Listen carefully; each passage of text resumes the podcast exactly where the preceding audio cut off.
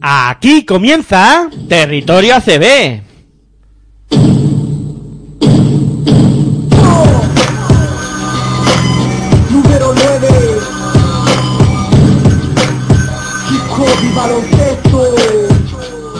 Era un impuber de la vida, no sabía Solo dormía para esperar que llegara el día. Despertar para jugar, el balón me divertía. Me acompañó en mi infancia y mientras yo crecía ¿Quién diría que yo de niño optaría Por el balón de baloncesto y practicar el básquet noche y ¿Quién diría que de hip hop y baloncesto viviría Que por el básquet hasta el fútbol dejaría. En el aula de clase jamás me encontraría. Jugando básquet en el patio del liceo estaría.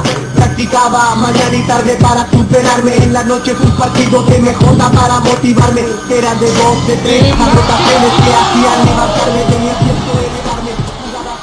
Hola, muy buenas noches, bienvenidos a Territorio ACB, aquí en Pasión por el Baloncesto Radio, pues turno para hablar de lo sucedido en la jornada 25 de la Liga Endesa ACB que se ha disputado este pasado fin de semana y como siempre pues comentar eh, lo sucedido, repasar lo, lo que lo que ha sucedido en los partidos y comentarlo un poquito aquí entre amigos, como siempre, para pasarlo bien, un buen rato eh, hablando de, de básquet, que es lo que más nos gusta. Eh, como siempre recordad que nos podéis escuchar a través de nuestra web en www.pasionporbaloncestoradio.com también a través de los dispositivos móviles, ahí tenéis varias opciones, podéis eh, escucharnos a través de nuestra aplicación, que la podéis descargar de manera totalmente gratuita, también eh, podéis escucharnos a través de Tuning Radio, de emisora.org, vamos, que tenéis varias alternativas para poder escucharnos y a nosotros, eh, sea cual sea, siempre es bienvenido por donde nos escuchéis. Eh, me presento, soy Miguel Ángel Juárez y tengo aquí al lado, en los estudios de Pasión por el Baloncesto Radio, Aitor Arroyo. Muy buenas noches, Aitor, ¿qué tal? ¿Cómo estás? Muy buenas noches a todos y todas y bien, ¿no? Con ganas de hablar de baloncesto y en este caso de la Liga Endesa CB de esa jornada 25 en la que hay dos partidos, si no me corriges, que no se han disputado, pero sí que tenemos para hablar de siete o repasar de lo, ocurri- eh, lo ocurrido en siete encuentros, ¿no? Y bueno, una jornada más que interesante. Jornada típica, como dice Aitor, con dos partidos aplazados, eh, con un partido también que se metió entre medias de la jornada, eh, que se debía haber disputado en la jornada número 23, ese Burgos-Andorra, que estuvo a punto de suspenderse porque apareció un caso de coronavirus en el cuadro burgalés y tuvieron que aplazar el partido que mm, inicialmente se iba a jugar en sábado, pero que luego se, se pasó al domingo.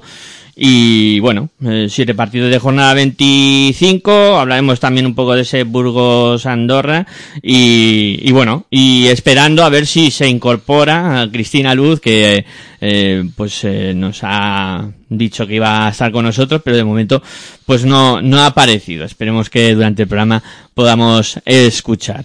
Eh, bueno, pues eh, vamos a a ir eh, lo primero eh, a repasar los eh, resultados y cómo está la clasificación de esta liga Endesa ACB.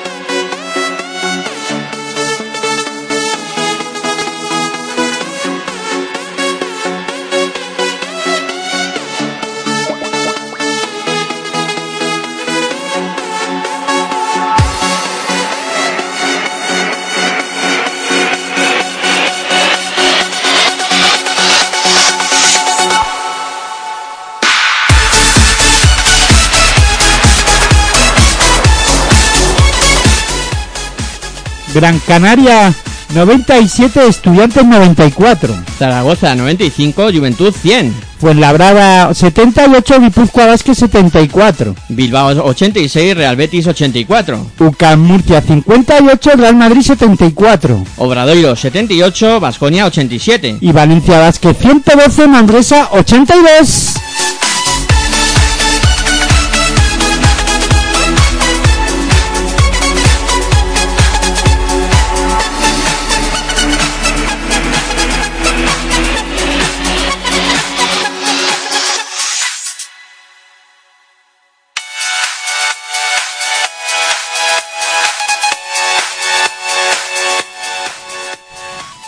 La clasificación, una vez disputada esta jornada número 25 de la Liga, está de la siguiente manera. Real Madrid con 22 victorias, una derrota es primero. Segundo el Barça con 19 victorias, 3 derrotas. Tercero Basconia con 19 victorias, 5 derrotas. Cuarto Tenerife con 18 victorias y 5 derrotas. Valencia Basket es sexto, es quinto, perdón, con 17 victorias y 7 derrotas. Burgos sexto con 15 victorias y 7 derrotas. Séptimo, séptima plaza para el Juventud de Badalona con 13 victorias y 10 derrotas. Octavo, Unicaja de Málaga con 11 victorias y 12 derrotas. Noveno, Manresa con 11 victorias y 13 derrotas. Décimo lugar para Andorra con 10 victorias y 11 derrotas. Un décima posición para Casa de Monzaragoza con 10 victorias, 14 derrotas. Décimo segundo lugar para Gran Canaria con 9 victorias y 14 derrotas. Décimo tercero es UCAM Murcia con 8 victorias y 15 derrotas. Décimo cuarto Obradoiro con 7 victorias y 15 derrotas. Décimo quinto Fuenlabrada con 7 victorias y 16 eh, derrotas. Décimo sexta plaza para Estudiantes con 6 victorias y 16 eh, derrotas. Décimo séptimo lugar para Bilbao Basket con 6 victorias, 18 derrotas y cerrando la clasificación, Guipúzcoa Vázquez es decimoctavo con 5 victorias, 18 derrotas y Real Betis es último con 5 victorias y 18 derrotas.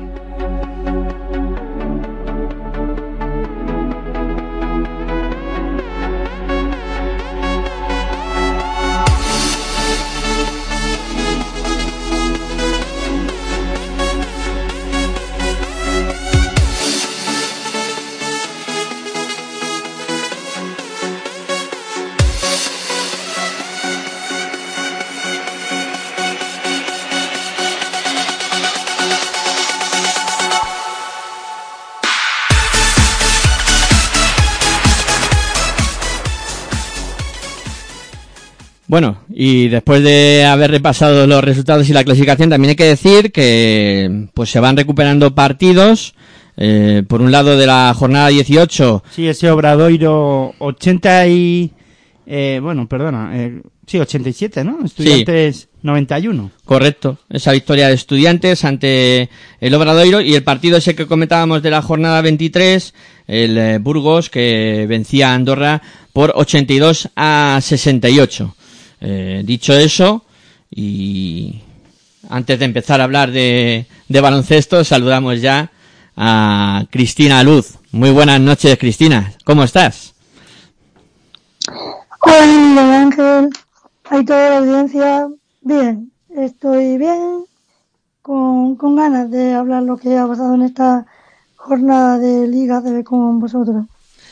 Pues, pues a ello vamos, a hablar un poquito de baloncesto, a pasarlo bien sobre todo, a pues disfrutar, ¿no? De, de una jornada además muy interesante que tiene cosas eh, para analizar muy al detalle. Y si, parece, si os parece, vamos un poco por orden cronológico como, siempre hacemos. Eh, comenzamos por ese duelo que, que enfrentó a Fuenlabrada y Guipúzcoa Basket. Aquí, sobre todo en esta jornada hay dos partidos que se las traen lata. El eh, Fuenlabrada Guipúzcoa y, y luego también, no, perdón, espera, que me, yo me salto el guion eh, como quiero, no, el primer partido que, que vamos a hablar, por ir por orden cronológico, como he dicho, ese Gran Canaria contra estudiantes, que estaba yo emocionado con el tema de los duelos del descenso y ya quería yo saltarme el orden. Gran Canaria 97, estudiantes 94, en un duelo que, bueno, fue, tuvo muchas caras, ¿no? Yo, yo diría, no, no sé qué sensación eh, tenéis eh, vosotros con respecto a este partido, pero yo diría que fue un partido con, con muchas caras. Eh, no sé quién quiere abrir un poco el, el, el juego. Venga, Cristina, ábrelo tú. Bueno, creo que fue un partido en la primera parte y un partido en la segunda. Eh, la primera parte estuvo muy igualado, con los dos equipos eh, respondiendo más o menos cada canasta. En el tercer cuarto tuvo un estudiante eh, moledor, eh, muy anotador, haciendo uno de los mejores cuartos que yo le he visto hacer en esta, en esta ACB esta temporada, metiendo 26 puntos, defendiendo bien, dominando el rebote ante un equipo como, como Gran Canaria. Y en el último cuarto, pues pasa justo lo contrario, ¿no? Gran Canaria hace un gran partido a nivel ofensivo y más o menos bueno a nivel defensivo Movistar se ve que no sé si las fuerzas o el físico o un poco causa ese todo eso que da en el tercer cuarto y se va viniendo abajo en los últimos minutos y es lo que hace que pierda, ¿no? Uno, pero bueno, creo que Estudiante esta semana ha dejado dos buenos partidos. Creo que ha marcado un poco el camino camino a seguir. Parece que con J. Cuspinera, como siempre pasa cuando echan un entrenador, los jugadores parecen otros. También es cierto que ya hay cositas de J. Cuspinera que se ven en el juego, en temas de, de spacing, en normas de juego. Eh, y bueno, eh, hizo muy buen, fue un muy buen partido, ¿no? A mí la verdad que me gustó mucho verlo. Eh, creo que tuvo muchos, muchos detalles. Y bueno, eh, Gran Canaria consiguió una derrota que yo creo que le iba a costar menos de lo que, de lo que le costó. Ante un estudiante que tras esa victoria contra Obradorio, pues bueno, cogió confianza, cogió moral. Y bueno, eh, supongo que a seguir trabajando con la idea de seguir en esta línea de trabajo de cada los partidos que, que le vienen. Luego, para hablar un poco ya así más o menos de, de jugadores o de, bueno, eh, por un lado, ¿no? Por, por el lado de Gran Canaria, pues bueno, creo que Slaughter pues hizo un partido espectacular, ¿no? Eh, yo creo que ya hacía tiempo que un jugador no metía 38 puntos en, en un partido. Prácticamente fue él y luego un poquito de, de los demás, ¿no? Pero para mí lo que hizo, hizo un partido espectacular.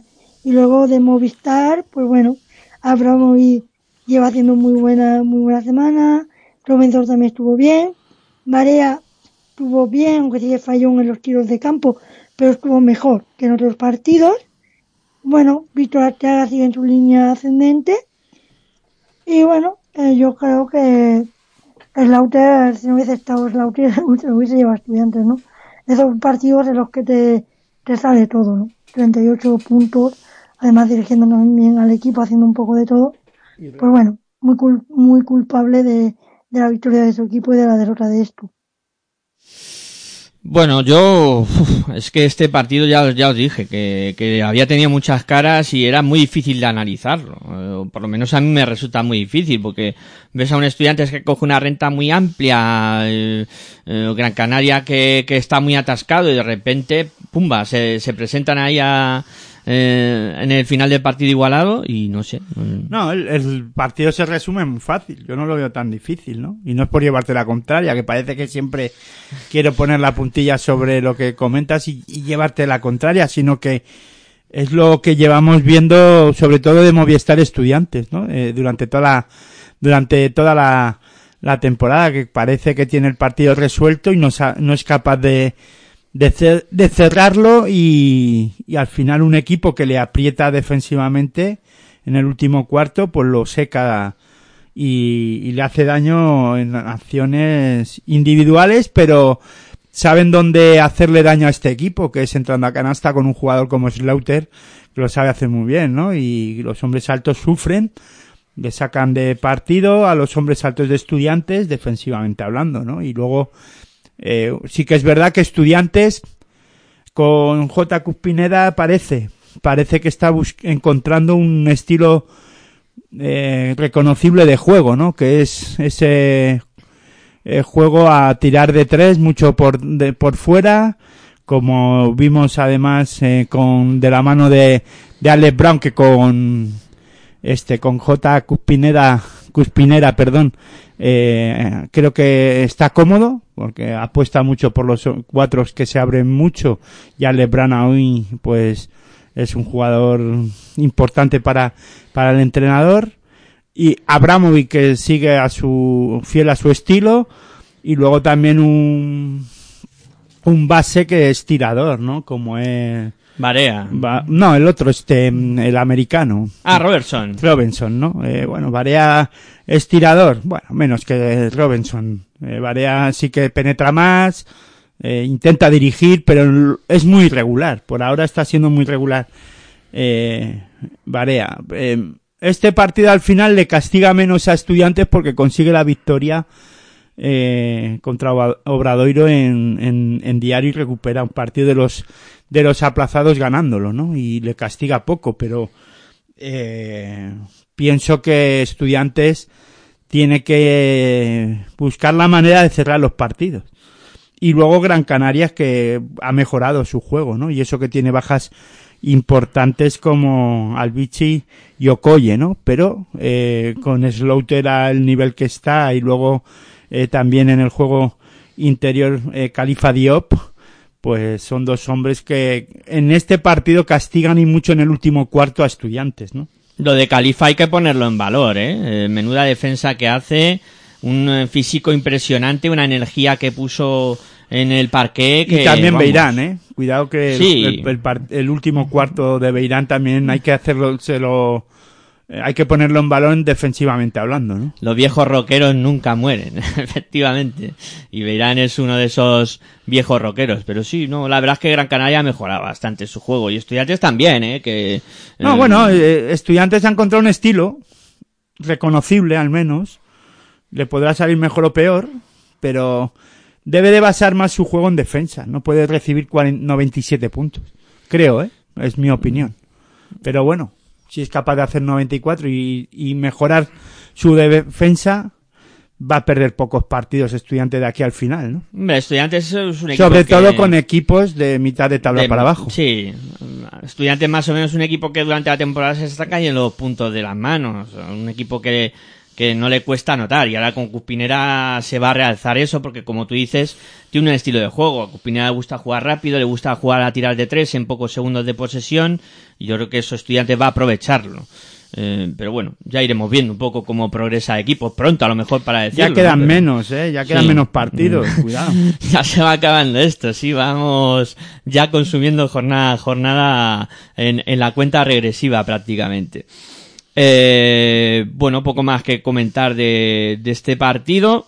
Eh, hablamos de un duelo espectacular de anotación que mantuvieron el Casa de Zaragoza contra el Juventud con ese 95-100. Mm, pocas veces se ve este tipo de resultados, eh, a pesar de que la jornada en sí ha sido muy prolífica en, la anotación, pero mm, no sé, llama la atención, ¿no? Zaragoza siempre también hemos comentado que es un equipo que le cuesta mucho defender, que, que si no aprieta ahí atrás, pues eh, acaba sufriendo y contra Peña lo pagó caro con esos 100 puntos. Eh, no sé cuáles fueron un poco las sensaciones de, de este duelo. Si eso, pues que. eh, pues ahora le cedo un poco el testigo para que comience Aitor y luego comenta Cristina. No, el, yo creo que eh, el- la victoria de del Juventud se fragua en, sobre todo en, la, en el dominio del rebote ofensivo, ¿no? La Peña en este partido se hace grande ahí, ¿no? Y fue cogiendo confianza en ese aspecto porque Zaragoza le permitía, ¿no? Coger rebotes ofensivos y a partir de ahí eh, el equipo de la Peña pues consigue fraguar su victoria, ¿no? Con un Ar- Arostegui dominando el perímetro y un Barreiro y con Bar- Barreiro y Brusino igual, ¿no? Eh, anotando por fuera y con un poderío ofensivo de del Juventud que en- sobre todo en la segunda parte difícil de parar, ¿no? Para Zaragoza. A mí me gustó mucho. No sé, Cristina, qué poco las sensaciones que te dieron un poco este, este partido. Y no, espera, perdona, Cristina, solo apunto. Eh, también eh, creo que el Juventud, cuando funcionan los dos bases, tanto Dimitrijevic como Ferran Basas, cuando los dos se que- quedan para jugar en el mismo día y aparecen en la, en la pista, pues Juventud cada lo tiene más fácil para ganar. Cuando los dos quedan eh, para jugar, eso me ha gustado. Cristina, ¿qué piensas tú? Bueno, yo pienso bastante lo mismo. Bueno, que estoy muy de acuerdo con lo que dice, con lo que dice Aitor, ¿no? Creo que fue un partido más ofensivo que, que defensivo. Ya en Zaragoza estaba pasando. Y en Juventud, bueno, parece, eh, defiende algo más, pero bueno, en este partido le meten 95 puntos. Bueno, le meten 95 puntos, pues bueno, defensa. Eh, en ese tercer cuarto, la ventaja que coge es lo que le, da al final lo que marca esos 5 puntos de diferencia. Y yo también empiezo, ¿no? El rebote el rebote es clave y la dirección de juego en este partido, pues, pues también, ¿no? Hacía, tiempo que no se veía un Antetomi dominador en la zona. Eh, Dimitri pues bueno, bien, pero luego Ferran Basas es cierto que no estuvo muy anotador, pero sí estuvo eh, asistiendo a su compañero bastante bien, ¿no? Y bueno, Pau Rivas también metió sus tiros, cierto que en el triple estuvo más, más fallón, pero, pero bueno, poco a poco parece que va recuperando sensaciones. Y bueno, eh, sí, al final para mí los dos bases y Tommy fueron la, la clave para que el equipo se llevara el partido. Y por otro lado, pues bueno, Zaragoza, da igual los puntos que tú metas, que si atrás no estás, no estás bien, porque ves un partido y ves que uno, dos, tres, cuatro, cinco jugadores superan los diez puntos, eh, dos de ellos superan 20 y no ganas, pues es para hacérselo, es para hacérselo mirar, ¿no? Bueno, eh, eh, el baloncesto no solo vale anotar, también hay que, también hay que defender, y sobre todo con un equipo como la Peña, con el talento que tiene, que tiene este año, ¿no? Eh, creo que al final, pues bueno, creo que Zaragoza dejó que poco a poco eh, Badalona llevara el ritmo del partido, se sintiera cada vez más cómodo en la pista y eso hizo que por pequeños detalles se llevara el, el partido. Sí, es un pequeño detalle de este partido es ante Tomic. de 2.16, ¿no? Que mide, es un pequeño detalle. No, no, pero que totalmente de acuerdo con Cristina, ¿eh? que lo de ante Tommy que no es broma, es mm. que es verdad. Eh, con, con Brociaski dominaron ahí en la pintura. Sí, sí, estuvieron, estuvieron muy superiores. Bueno, uno de los duelos de la jornada el eh, Fuenlabrada Guipúzcoa, ¿no? Que antes yo en, en el fragor este de querer hablar de los equipos de la zona baja. Ya, pero es que estudiantes también estaba en la zona baja. sí, también no lo olvidemos, que también está por, rondando por, por esas posiciones. Pero bueno, eh, duelo directo entre Fuenlabrada y, Guipúzcoa, que se salda con la victoria del, cuadro Fuenlabreño por, por 78-74 y como vamos turnando, en este le di un poco el testigo a, a, Cristina para que comente un poco sus sensaciones de este partido. Bueno, mis sensaciones fueron que en los tres primeros cuartos eh, estuvo muy, muy igualado, pero creo que en el cuarto cuarto a, a Kusan le faltó esa, no sé, como esa confianza en ellos mismos para cerrar el partido. Le faltó en algún momento, yo creo, creer creer en que podían ganar, ganar el partido, porque hacen tres cuartos muy buenos y en el último cuarto como que un poco ya esos tiros que metían en los cuartos anteriores ya no entran, ya hay algún fallo defensivo había como que poco a poco, no sé si fue el miedo a ganar, que a veces a estos tipos de equipos eh, les pasa, o, o, la, o la presión, y bueno, y en el último cuarto pues es verdad que fue la, no sé si con la mayor experiencia de algunos jugadores tuyos, de Mar García y demás, consiguieron la, la victoria, ¿no? Eh, bueno, creo que acusan, pues bueno, Margarita estuvo bien, eh, pero luego Pérez Tomás estuvo bien, Radon sí estuvo bien, pero bueno, estuvo bien en puntos, pero luego un tiro de dos te hace uno de ocho, un triple hace uno de cuatro. Es decir, al final es lo que hablamos, los jugadores importantes Sí, te meten puntos, pero los momentos claves no te anotan, ¿no? Entonces, eso perjudica mucho. Y en el otro lado, pues, tienes a jugadores que los últimos minutos, pues sí, te, te meten, ¿no? Y en la pintura, yo también creo que fue labrada, ganó, ¿no? Esa batalla en la pintura que es tan importante en estos partidos tan igualados y un Mar García que quizás no estuvo tan anotador como en otros momentos, pero sí estuvo todo el tiempo sabiendo eh, o leyendo muy bien el, el, juego, ¿no? Y bueno, y yo vi a los jugadores de Fuenla más metido en todo momento en el partido, como, como sabiendo jugar muy bien o, o, fácil, haciendo las cosas fácil. Y acusan en un último cuarto momentos en los que yo vi que no terminaban de tener ideas claras en, en ataque. Yo, añadiendo a lo, todo lo que ha dicho y estando de acuerdo con, con Cristina, añadiendo eh, pues el tema de lo que le podía haber, lo que, lo que le puede fallar es lo que le falla a, a Guipúzcoa en los últimos minutos de partido o en los momentos claves o en el último cuarto en este caso, ¿no? Que no sabe cerrar el partido o no seguir con la continuidad esa de, estar jugando tan bien en los, en los tres primeros cuartos. Yo creo que, que a este equipo le cuesta tener consistencia en el juego colectivo.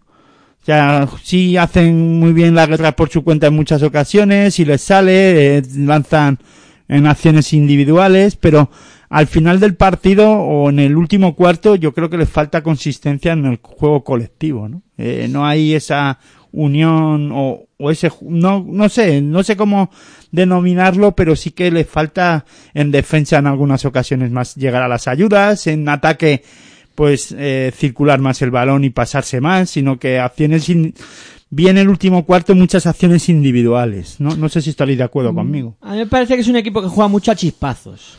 Eh, muchos chispazos, eh, mucho, pues sí, hay momentos de partido eh, que aparece Pera Tomás, como ha dicho Cristina, hay otros momentos de partido que, que aparece Di con, con sus triples, eh, luego pues eh, en el momento que puede también Okuo pues por dentro aporta algo, pero sí que se le nota un poco eso, de, de falta de, de consistencia, ¿no? Sí, just, y también cuando les voltean el marcador, ¿no? Cuando se ven ya por abajo, les cuesta ya hacer, eh, pues, unirse un poco más, ¿no? Como equipo.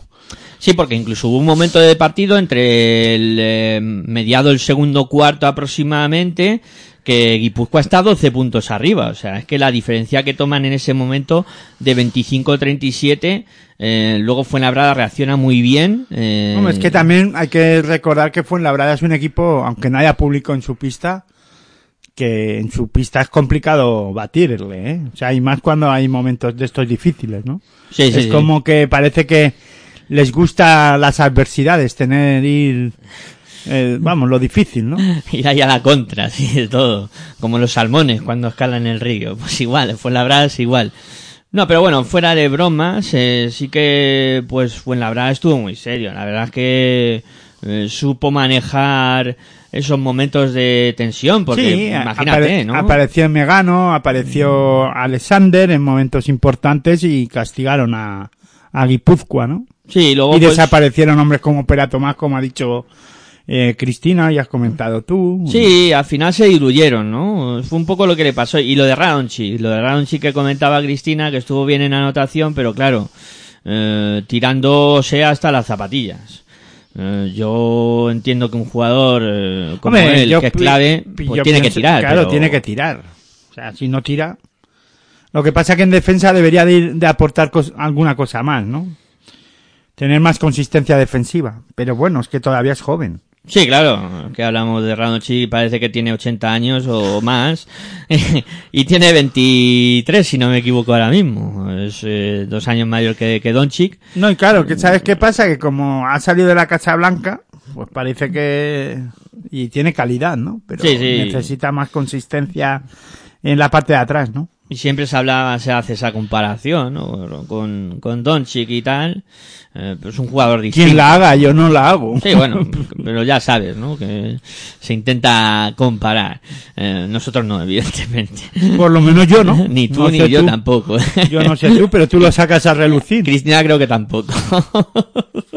Yo creo que, bueno, ninguno de los tres aquí lo, lo comparamos. No, son jugadores, son jugadores diferentes. Es decir, si se ve el documental que le hicieron de a Luca Doncic, que él habla mucho, es decir, Luca, es decir, como Luca hay uno entre un millón y para que vuelva a ver un Luca, pues pasará, no sé. Nosotros a lo mejor no lo vemos, ¿no? No volvemos a ver un talento europeo así. Y él, bueno, evidentemente, cuando un jugador sale de la Casa Blanca o sale de la Casa Blaugrana, pues siempre parece o tal, siempre se compara. O el nuevo Ricky o, o el nuevo Navarro. Ahora en, la Casa Blanca es el nuevo Donci. De verdad, pues de pequeño siempre estaban los dos, los dos son de zona balcánica, pero bueno, son muy diferentes, ¿no? Un Radonci quizás es más duro físicamente, es bueno, tiene talento, pero no tiene ese talento o esa varita mágica que tiene Luca Doncic, ¿sabes? Estamos hablando de que Luca Doncic tiene 21 años, no me equivoco, y ya estaba en el All-Star de la NBA. Y Antetokounmpo le ha pedido consejo para un tiro. Es decir, estamos hablando de palabras mayores, ¿no? Doncic es bueno, está en ACB, pero no es Luca. Y, pero es que nadie es Luca. Luca es Luca. Y Doncic es Doncic. Las comparaciones son odiosas. Yo creo que él sí que sufre esa presión, ¿no? Pero bueno, es un chico estupendo y bueno, es joven, tendrá que seguir trabajando porque la calidad la tiene, Pero claro, en ACB no solo te falta ser bueno ofensivamente, tienes que ser también bueno defensivamente en el baloncesto de hoy en día. Cristina, me has dejado un pelín preocupado. Con lo joven que tú eres y decir que no lo vamos a ver, un jugador con tanto, con tanta calidad, mm, uf, el- la crisis en el baloncesto es que yo europeo. comparo- a ver, yo, es decir, en Europa había muchos jugadores buenos, pero con el impacto de Luca a todos los niveles, yo, bueno, me salen tres nombres: Petrovic, Novisky y Pau, de que han tenido un impacto fuerte en la NBA, en la sociedad como tal.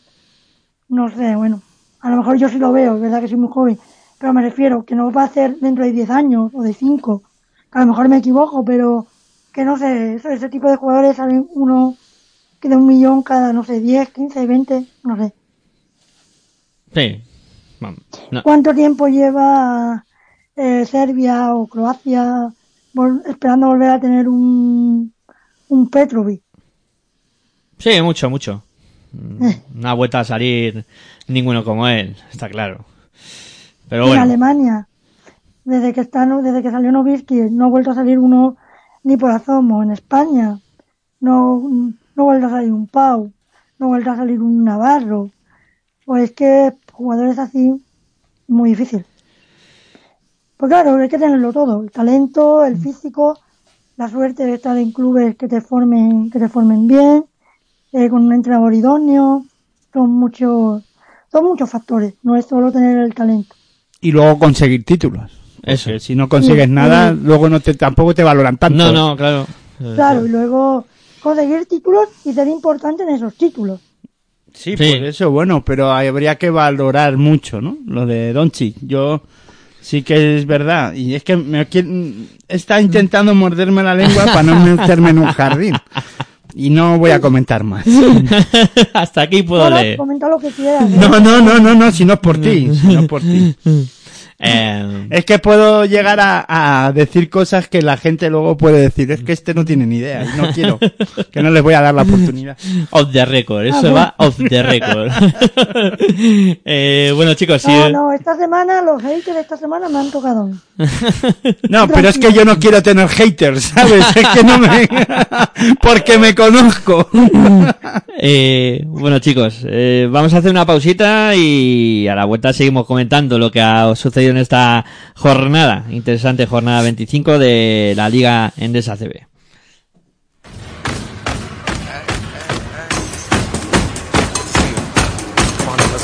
Estás escuchando tu radio online de baloncesto.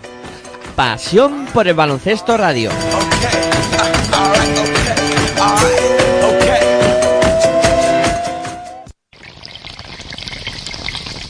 Si sientes la misma pasión del mundo de la canasta como nosotros, escucha tu radio online de baloncesto.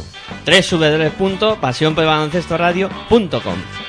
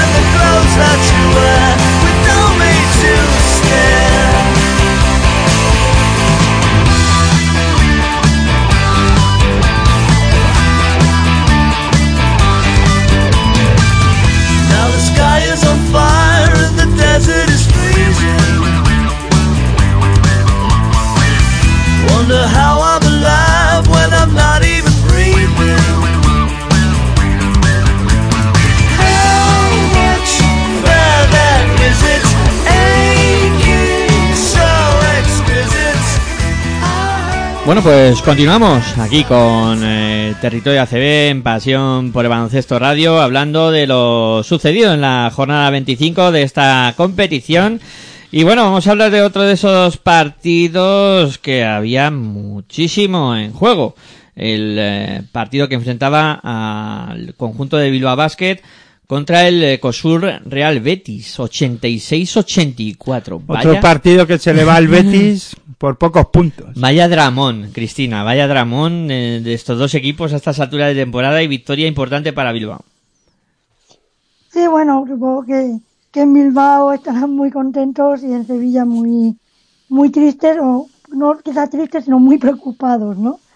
Porque bueno, parecía que con Jan Plaza muchos ya certificaban la, la salvación y no es que Joan lo está haciendo mal, sino simplemente que bueno, eh, la situación que cogía el equipo, pues la salvación era, era complicada y, y bueno, se está viendo, ¿no? Que no está haciendo, no está haciendo fácil. Creo que fue un partido de tú a tú, lo pudo ganar cualquiera, eh, hasta el, se decidió prácticamente hasta el último cuarto, vamos, hasta el último minuto, y bueno, es decir, los parciales lo dicen, ¿no? 18-18, 24-26, 24-22, 20-18. Eh, pudo salir cara o cruz para cualquiera, salió cara para, para Bilbao. Pero bueno, a mí me gustó el partido que hicieron ambos equipos.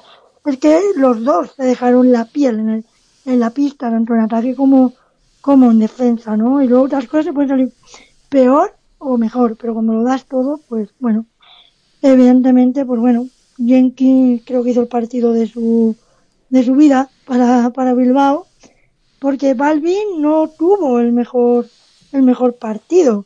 Es decir, no estuvo mal, pero yo esperaba que cargara mucho más contra, contra él, ¿no? Ahí estuvo Jenkins, pues, Ankanson, eh, para mí estuvo bien, eh, no tan anotador, pero sí estuvo dirigiendo algo mejor, algo mejor a su equipo. Kulboka hizo un buen partido y, y bueno, y Brown, ¿no? Y al Betis, al Betis, pues bueno, hablemos ahora del Betis. Al Betis yo creo que lo que le pasa es que, eh, por ejemplo, eh, depende mucho de Sota, Caballo y Rey. Entiendo que esto pasa en estos equipos de bajo, de bajo presupuesto, ¿no? Pero para mí se, tiene que esperar más de, de CAE, que para mí el tiene jugadores que son muy intermitentes, muy de chispazos, muy de que en un partido un jugador te hace 20 puntos, en, en la siguiente semana o en el siguiente partido ese mismo jugador te hace 3 puntos o 7 puntos. No hay una continuidad, ¿no? Eh, en este partido, por ejemplo, Peldaine sí está bien eh, y Endoye también, pero Kai no está tan bien, Bo no está tan bien, eh, Campbell no está tan bien, ya pues bueno, Jordan sí hace un buen trabajo defensivo contra Gorum, pero pero bueno, se podía haber se espera más, entiendo que ya tiene una edad, ¿no? Pero bueno, el capitán Almazán sí, pone ese carácter, pone esa defensa, pero no sé, creo que el Betis necesita un poco más de ciertos jugadores para conseguir la permanencia y una cierta eh, constancia en su juego de jugadores que están llamados a ser los importantes de este equipo.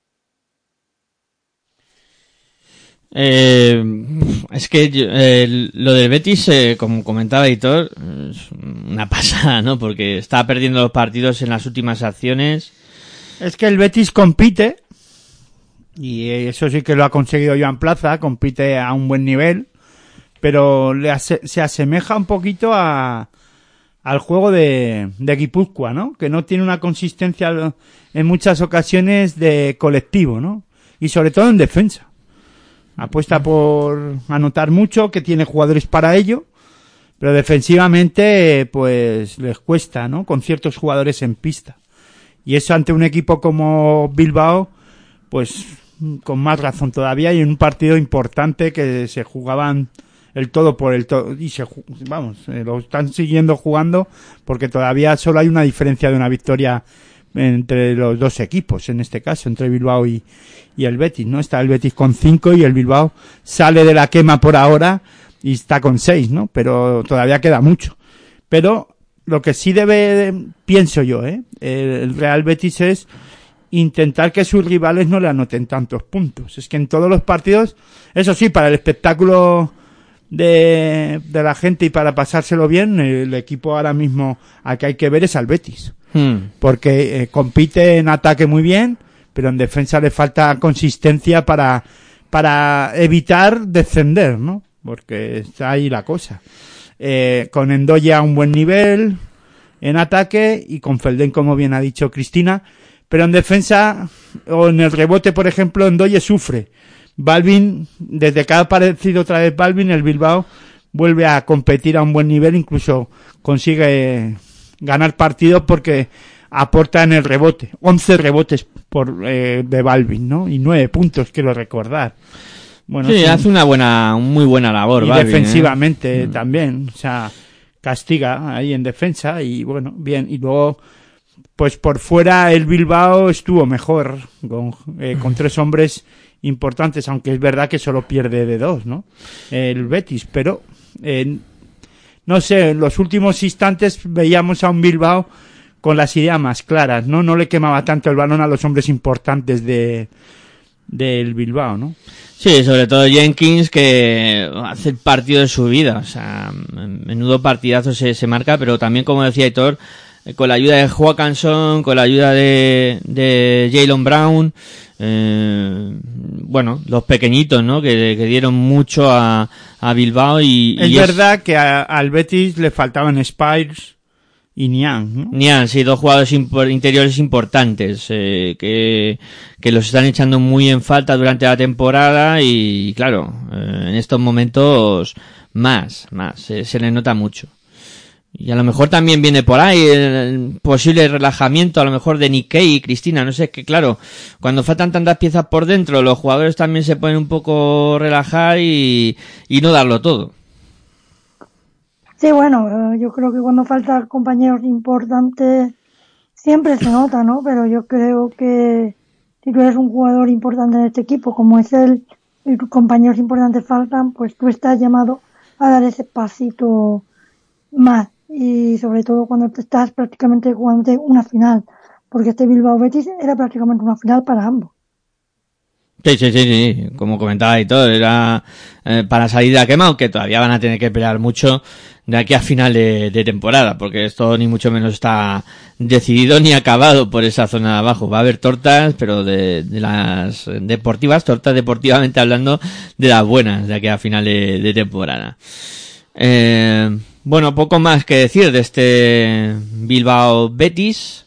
Eh, si queréis pasamos al siguiente y hablamos de... Pero poca, poca historia, ¿no? En el siguiente, en ese Murcia Real Madrid, ¿no? Sí, una victoria muy, muy Cómoda. clara. Sí, sí. De- del Madrid por 58-74.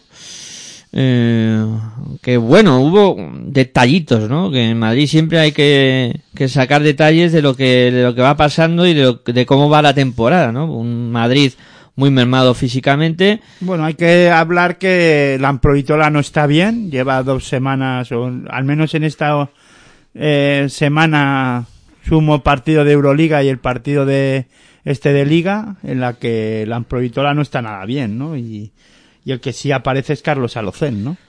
Sí, está tomando protagonismo poco a poco. Y otro jugador que me está levantando bastante dudas o que llevo yo bastante dudas con él, no sé si es sensación mía o pensáis lo mismo, es de Alberto Avale. No sé. Eh, Bueno, es un jugador intermitente, pero yo creo que es importante para el Madrid, ¿no? Y más cuando tiene las bajas de, de Rudy Fernández en esa posición de Sí, 2-3. y claro, luego Yul. Yul, pero vamos, yo creo que está ayudando Carl- este Alberto Avalde bien en esa posición, ¿no? Y también es verdad que es complicado destacar cuando también tienes a un jugador como Gabriel Deck, ¿no? Por delante tuya. Pero creo que se complementa muy bien, ¿no? Ahí está en ese rol de ayudar, ¿no? Eh, Cristina, ¿qué, qué opinas de, de todo esto? De la situación de, de Alberto Avalde, del resurgimiento de Carlos Alocén, de un Madrid con alguna que otra duda y muy mermado físicamente. Bueno, Alberto Valde creo que es un poco, está haciendo lo que hacía en Valencia, ¿no? Eh, Valencia él también, bueno, tenía un rol un poco más importante, pero bueno, eh, se veían partidos de él en Valencia donde se iba a los 20 puntos que era el MVP, que abría las noticias, y partidos en los que pasaron muy desapercibidos. Pues en este Madrid es lo mismo. En esa final de, de Copa del Rey quizás fue el más destacado, de los mejores, contra el Barcelona, y luego tiene partidos en los que no está tan bien. Evidentemente, estar en un Madrid, pues supongo que pesa, es su primera temporada, equipo nuevo, en el Valencia ya llevaba tiempo, estaba más asentado, pero bueno, supongo que tendrá, necesitará un poco más de tiempo.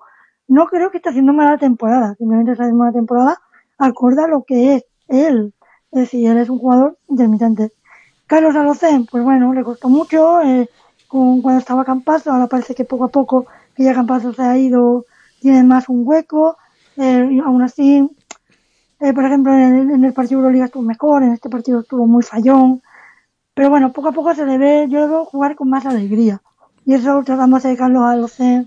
Como siempre, todos los jugadores sonríen igual, ¿no? Mientras, cuando Carlos sonríe, es que algo bueno va a pasar, ¿no? Sí. Entonces, bueno, creo que va poco a poco cogiendo, cogiendo dinámica, poco a poco se siente más a gusto y yo creo que será importante de aquí a final de temporada los momentos claves de, del Madrid. Para mí la Provítola no está bien, no, yo creo que la Provítola siempre le ha costado adaptarse a este Madrid, ¿no? Yo creo, no sé si porque Pablo quizás no contaba tanto con él, no sé si porque pasa de ser la estrella, el mete puntos, a tener aquí un rol muy diferente, eh, ha pasado el coronavirus, con las secuencias que se lo ha podido dejar a que haya sido deportista de élite, se ve que le está costando, le está costando mucho. Pero por contra, tiene jugadores que están a muy buen nivel. Tienes a Gavidez, que está muy bien, tiene a Coseur, que los minutos que juega los juega a un nivel altísimo, Jesse claro, los viejos rockeros nunca, nunca mueren, este hombre va a hacer como la haya Palau, va a tener que a 50 años va a estar jugando, y que no se retire nunca, da un clean en partido tras partido, y bueno, y poco a poco va recuperando sensaciones Taylor, le va dando pequeños minutos. Felipe, pues bueno, hizo un buen partido, ¿no? Felipe, la verdad que los minutos que jugó los hizo a muy buen nivel. Y bueno, y Tius también, ayer pues tuvo minutillos de, de calidad. Y bueno, Tavares, pues Tavares sigue a lo suyo. Por la parte de Lucas me, me sorprendió un poco la mala salida, ¿no? Porque Lucas es un equipo que contra el Madrid, pues la verdad que, que compite, que suele competir bastante bien. Lo hizo en el tercer cuarto, en el primero, en el cuarto, pues le costó, le costó más, más, ¿no? Es cierto que bueno, la baja de un jugador, la baja de Frankham, pues supongo que les está condicionando mucho este tramo de temporada a UCAN, ¿no? Yo, habla, eh, pensando en lo de el base, vamos, el Carlos Alocen, no sé qué pensaréis. Eh, tendrá que cambiar un poco su forma de jugar, ¿no? A ver, es complicado, ¿eh? Y lo sé, y tienen muchos puntos y tiene esa magia y esa juventud que le hace jugar al estilo que, que juega.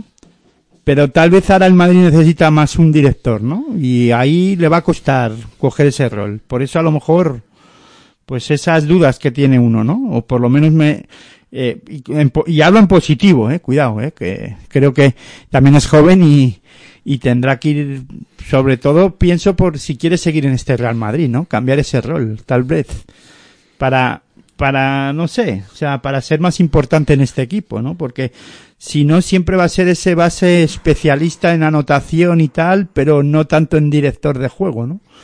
Y a lo mejor este Madrid va encaminado a buscar un, a ver, que no quiero que cambie su estilo de la noche a la mañana, ¿no? Pero no sé si tendrá que ir reconvirtiéndose. No sé qué pensaréis, ¿eh? Que yo estoy aquí yo lucubrando ya mucho.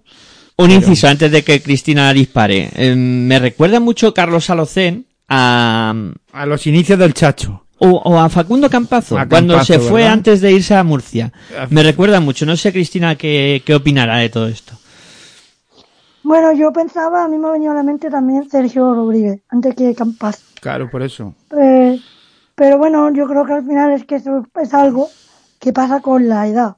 Evidentemente Sergio Rodríguez al principio, estaba en esto, a Sergio le, le costó ser un base top en, en Europa, no ser el chacho.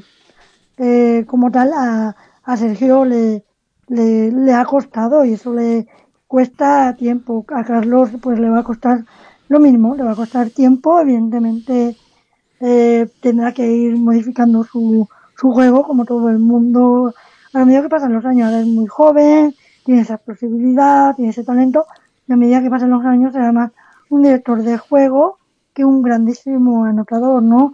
Se está también viendo ya cada vez más en Sergio Yul, que ya no es tanto de esos 20 puntos, sino que ahora es más, cada vez sabe más hacer es otro tipo de cosas para, para el juego, pero yo sinceramente no veo a Carlos Alocén de aquí a dos años, ni de aquí a tres. Quizás que en algún momento el Madrid lo hace, le hace una sección, como dice hace un momento a Campaso, pues sí, sí lo veo, lo veo más. Y luego rescatarlo cuando sea un base top, como ya pasó con un Chacho, como ya pasó con Facundo. Pues bueno, él es muy joven, viene de una cantera donde él siempre tiene un rol muy, muy anotador, viene de estar en la CB con Zaragoza de tener un rol muy anotador, la española en formación ha tenido un rol muy anotador, y eso pues no se cambia, no se cambia en una temporada ni se cambia en dos. Entonces bueno, eso te lo va a dar dando la, la, la experiencia y también lo que él quiera, porque hay jugadores que les cuesta mucho cambiar ese rol, hay jugadores que prefieren ser un mete puntos, aunque se les cueste quizás estar en otro, en otros equipos, ¿no? Quizás en masculino hay ejemplos, pero en femenino hay muchos, ¿no? Y uno claro ejemplo es de Ángela Salvadores. Ángela no, no ha cambiado su, su juego por estar en equipos grandes. Estuvo en Avenida, le pasaba un poco esto, no cambió su rol, se prefirió ir, ahora está en Turquía, el otro día, yo sé que esto es masculino, pero para que ponga un símil, el otro día metió creo que hizo 38 puntos o algo así. Y todas las semanas hace barbaridades de puntos, pero no está en ningún equipo top, ni de España, ni de, ni de Europa. Estuvo un año en Avenida y, se fue porque, claro, el- para estar en nuestros equipos no solo va a tener talento, también va a adaptarte a un grupo, también parte muchas cosas, ¿no? Que no digo que a Carlos le pase como a Ángela, pero que va a ser complicado un cambio tan drástico, sí, sobre todo porque en Madrid te pide resultados inminentes. Claro, es que Entonces, tú fíjate cómo acaba en las estadísticas, ¿no? Yo hablo porque él incluso él mismo se puede sentir, no sé si frustrado, pero sí decir, ostras, es que hace uno de cinco en tiro de dos, cero de cinco en, en tres, ¿no? Y acaba con un menos uno y para mí hizo un buen partido. Sí, sí, Porque sí. como director no estuvo mal. Claro. Pero claro, le afea, eh, ojo, eh, que sabemos que, y sé que las estadísticas son muy frías, y, y lo primero que, que destaco que para mí hizo un gran partido Carlos Salocén, pero le afea un poco eso, ¿no? Lo del ser, e intentar, eh, anotar tanto, ¿no? Tirar mucho más de lo que a lo mejor, eh, necesitaba un base como él, ¿no? Sí, yo creo que le falla determinadas tomas de decisiones, que hay veces que prefiere hacer un stay back o prefiere una acción individual antes que buscar la mejor opción colectiva de un compañero, porque volvemos a lo mismo, cuando un jugador está acostumbrado a meter 20 puntos, 15 puntos, 20 puntos, claro, para él los puntos, y hoy en día, aunque digamos que las estadísticas no son todo, al final lo que ven los equipos, los equipos y los contratos, lo que ven son las estadísticas. Son números. Sí, son números. Entonces, claro. Aunque tú digas, sí, ha hecho un buen partido. No, es que, lo, es que lo hizo, ¿eh? Es que además dominó el partido, Sí, ¿eh? sí, Sí. no, sí, es que lo hizo, yo estoy de acuerdo en que lo hizo. Pero él te va a decir, pues no lo hice. Claro, él va a Y pensar eso. Pablo ni- no estará ni descontento con el partido que hizo. Pero él seguro que sí. Y su entorno, pues seguro que también. Porque al final, ya le digo, hoy en día cada vez pasa incluso más información. Cuántos papis van a los partidos y le da igual que su hijo haya defendido o no haya defendido, haya cogido rebote o no, pero se ha metido 20 puntos. Y en la aplicación pone que su hijo ha metido 20 puntos. ¿Qué partidazo ha hecho mi hijo? Es que, de- es que decíais, dice eh, Miguel Ángel Avalde, da cuatro asistencias, ¿eh? Igual que Carlos Alocén, la Sí. misma. Te quiere decir Tienen que otro cu- rol. Cuidado, cuidado que a, a- Avalde hace su partido, ¿eh? Hace el partido ese que no se ve muchas veces. También en defensa y en ataque y te da esa consistencia y esa tranquilidad muchas veces cuando el partido está un poco enrarecido, ¿no? A ver, Sí, yo creo, yo creo que ese rol Alberto este año lo ha cogido, ¿no? También contra el Barça se nota mucho cuando él, cuando él sale, ¿no? Y en muchos partidos se nota. Tiene un poco ese rol eh, de revulsivo que en ciertos momentos tuvo, tuvo Campaso, o tuvo Jessica Roll, o tuvo Sergio Yul. Sergio Yul. Ahora un poco él lo tiene. Pero sí es cierto que, que bueno, yo... Y la intensidad bueno, que... entrenadora, y los la- y- siempre somos exigentes, les digo un poquito más de consistencia. Claro, y la intensidad, pero la intensidad que pone a Valde en la pista y el nivel defensivo que, que crea alrededor del equipo blanco, cuando además hay jugadores importantes fuera del equipo por lesión, creo que eso lo tiene. Sí, ver. completamente. mm, Es un pegamento ahora mismo. Sí, sí, no, sí, en, en eso estamos de acuerdo y que tiene otro rol. Es lo que pasa ¿no? es que le falta a lo mejor un gran partido en Europa. También. Cuando haga un gran partido en Europa, Miguel Ángel hablamos de otra cosa. Eh, con respecto a lo de Alocen, por cerrar un poco el, el tema y que me vaga la broma, eh, os gustó a vosotros si le gustó a Pablo Lasso que le tuve 29 minutos en pista eh, y lo prefirió muy por encima de, de la Amprovitola para dirigir al equipo, o sea que hasta ahí hemos hemos llegado con, con los números. Eh, y el, eh, también jugó Buksevic en, en algún momento del partido, o sea que Lasso eh, también moviendo las piezas, evidentemente un equipo muy mermado, sin, sin Tonkins, eh, sin Randolph, eh, con un juego interior muy basado en Tavares, más lo que pueda aportar Felipe Reyes, etcétera, pues al final hay que tirar de más hombres altos y Buksevic en este caso pues eh, tuvo que contribuir también con algún minuto en juego y Tius que también lo mencionaba Cristina que estuvo que estuvo muy bien El mejor partido ahora mismo de Tius con el Madrid. sí sí Haciendo siete puntos, cogiendo siete, tres rebotes, 12 de valoración. sí no estuvo mal no estuvo mal Y el chico Burcevic entiendo que es de la cantera, ¿no? Porque Sí, cuando sí. yo vi el partido contra Lucas Murcia, me dice mi hermano, ¿quién es el 11? Le digo, pues espérate porque estoy un poco... Ese es de la casa, sí, ubico". es del...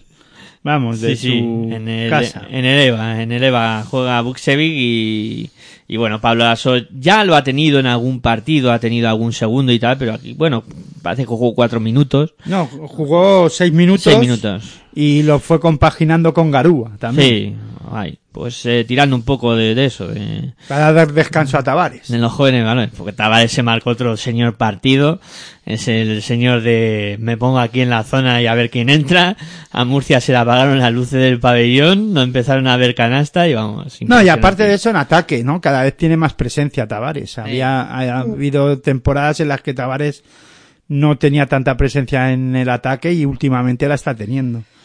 Ya no solo anotando, sino recibiendo faltas, ¿no? También yendo mucho a la línea de tiro libre. Sí, Y haciéndolo bien. Eh, desde el tiro libre, la verdad que tiene un buen porcentaje. Eso sí, respecto al chico este canterano, eh, ojalá pronto eh, debuten eh, y le den consistencia a jugadores españoles. Eh, bueno, eso ya va a ser más complicado. Hay que tenerlos primero. pide mucho, Cristina. Sí, porque a ver, como siempre digo yo, en en el documental este del 11, digo, jolín, en el equipo había tres españoles y eran infantiles. Sí, sí, sí. Pero bueno, Eh, eh, ya está. eso es Bueno, pero es el, el baloncesto que tenemos ahora, ¿eh? Esto de la globalización, pues es lo que tiene. en todos los aspectos, ¿eh? Para lo bueno y para lo malo. estamos globalizados. En el deporte, pues hay veces que castiga mucho al producto no local o nacional, ¿no? En este caso. Exactamente. Y Eh, todo lo que genera, todo lo que genera de ayudas y demás traerte un niño de, de fuera. Pero bueno, eso es otro otro melón que, que no quiero que no quiero abrir. No, bueno, pero es- pero es que es un melón- Porque la es- gente habla de Luca en la Casa Blanca y tal, de Luca Doncic, y yo a veces pienso cuando veo las noticias, digo, jolín, es que hablan más de él que de los españoles en la NBA. Pero es que es así, es que eso es lo que tenemos. Eso es el producto. sí, sí, sí. Es que además parece que es español, pero es igual que lo de Sergio Scariolo. Sí. Eh, Sergio Igual. Scariolo ha entrenado en la NBA, el primer partido como entrenador de un equipo, eh, eh, vamos, de la NBA, y es que se le considera español, y es que Scariolo no es español, Es italiano. No es italiano. Eh, ah, él está casado con una española, tiene sus hijos españoles, pero él no tiene la nacionalidad española, que vamos, que está bien, que no la tiene por qué solicitar, pero que no, pero no es un entrenador español, es italiano, ya está, eh, y que lo está haciendo muy bien, pero no, no, que no se le considere como español porque no lo es. Mm, no lo Se ha hecho aquí, pienso- pero Pienso como tú. Eh, bueno, una, una Bueno, última. hay que decir que está casado con Blanca Ares, que ha sido una grandísima jugadora de baloncesto español. que sí, que sí, y también periodista y Sí, sí. Bueno, después ya del baloncesto todo lo que tú quieras. Pero me, que quería resaltar eso. A, a ver si ahora me da tiempo a meter un último comentario de, de Murcia, el debut de, de Chao Pacheco, que como decía Cristina, pues habían, eh, Francan eh, está tocado, eh, tiene dos meses de baja y han fichado este base para ver eh, cómo va funcionando. Debutó, eh, hizo sus puntitos, pero vamos, Chao Pacheco tampoco tuvo el partido ni tiempo tampoco suficiente Bueno, para... es que debutar encima contra el Real Madrid. Sí, claro, pues claro. No, no es el mejor día. No, Y sí, eh, hay que debutar, pero claro, no le pidas peras a los olmos. Claro. Una papeleta gorda, el pobre. Eh, bueno, si os parece, hacemos la última pausa de- del programa y a la vuelta comentamos los dos partidos que faltan, hacemos un poco el quinteto de la jornada, lo mejor y lo peor, bueno, algunas cositas todavía para comentar en este territorio ACB, ya sabéis, en la sintonía de Pasión por Baloncesto Radio.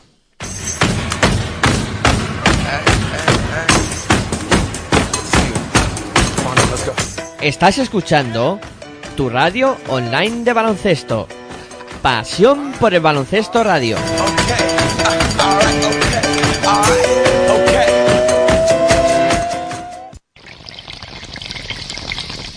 Si sientes la misma pasión del mundo de la canasta como nosotros, escucha tu radio online de baloncesto. www.pasionporelbaloncestoradio.com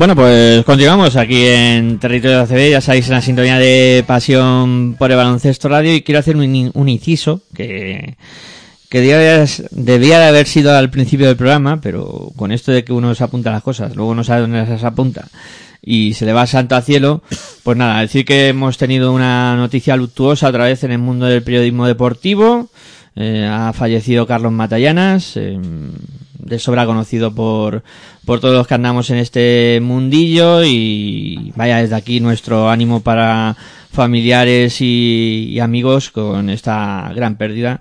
Un fallecimiento ya, con mucho a lo mejor sabíais que estaba con el tema de, de la ELA y ya llevaba un tiempo bastante malito y por desgracia pues eh, pues ha- nos ha dejado Carlos Matallana y, y vaya desde aquí pues este recuerdo para él y, y el mensaje de ánimo para sus familiares y, y sus amigos. La verdad es que últimamente no, no levantamos cabeza, se, se va yendo mucha gente y mira. Eh, Sí, conocida y no conocida. Sí, eh, sí, Cuidado, sí. que, Que- que luego que este hombre era conocido por el tema del deporte, por, era jugador de fútbol, sobre todo en el fútbol madrileño, en, en lo que es el deporte madrileño y fútbol madrileño de tercera división, segunda B, vamos, de equipos pues de esas categorías y se le conocía mucho por por el deporte madrileño y luego también por su hermano, ¿no? Javier Matallanas. Sí, los dos dedicados al periodismo en algún momento. Javier Matallanas, que evidentemente sigue eh, Sí, ejerciendo la, profesión, la que- profesión. es, eh, escribe para el periódico As, ¿no? Sí. Javier Matallanas. Eso es. Y bueno, pues vaya de aquí ese mensaje de... Bueno, y colabora también para la SER. para y- ser, sí, sí. Bueno, en habla mucho del. Atlético de Madrid. Sí, actualidad de Atlético de Madrid y tal. Más Pues- que nada para que le, Para que para aquellos que se Sí, sitúen. ¿no? Eh, bueno, venga, va. Y después de este inciso seguimos hablando de, de lo que ha sido esta jornada número 25. Eh, faltan dos partidos por, por comentar y vamos a hablar de la victoria de Vasconia ante Obradoiro 78-87. Resultado Capicúa ahí. eh, pues. Qué eh, mala racha para el equipo gallego, ¿eh? Sí, sí, sí. de sí, sí. juego, de partidos, de resultados y de todo. Mm. No encuentra Mm. desde después del parón por- que tuvo de por el tema también de del COVID no está encontrando la forma ni manera y además la mala no- suerte que se les ha lesionado Pepe Pozas, ¿no? Sí, Cristina quería, quería comentar. Sí, no, lo que iba a comentar es eso, digo, y ahora se agrava esta situación con la lesión del- de su capitán y para mí el líder de- del equipo, que es Pepe Poza, que va a estar de baja mínimo tres meses, es decir, casi lo que queda de temporada para Obradoiro.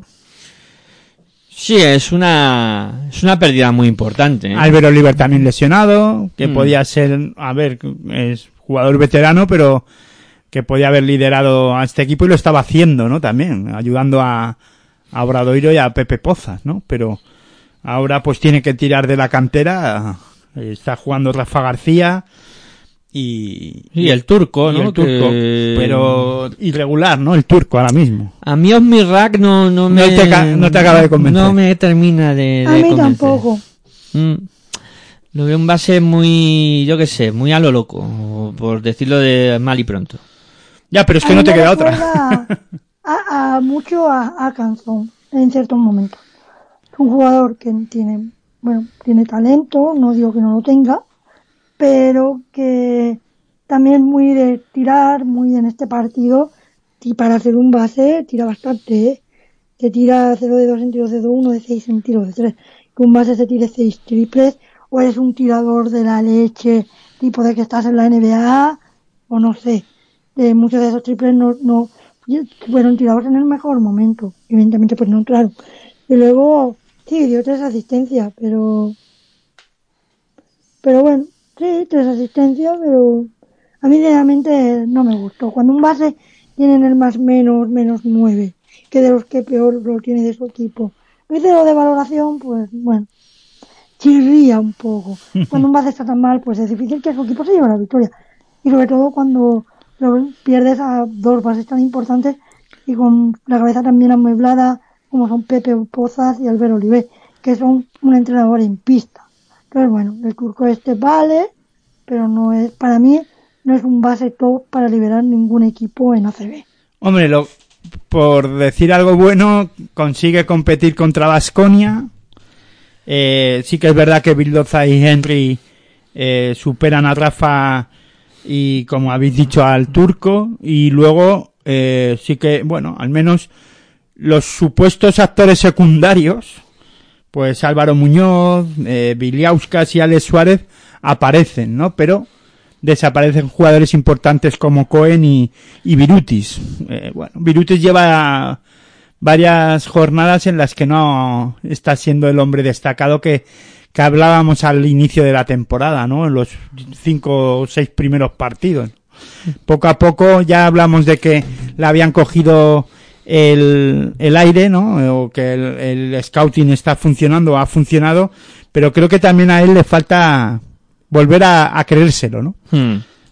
Sí, sí, sí. Falta de confianza, diría yo. Puede ser, puede ser uno de los motivos por lo que no estamos viendo a ese mejor Viruti. Fue MVP del mes de octubre, o sea, fue un jugador muy destacado a principio de temporada. Y, Y luego en Vasconia, pues Gedraitis aparece, aparece Sederkeski, Peters, eh, Yakiri, Foul. Foul. Claro, Mm. jugadores.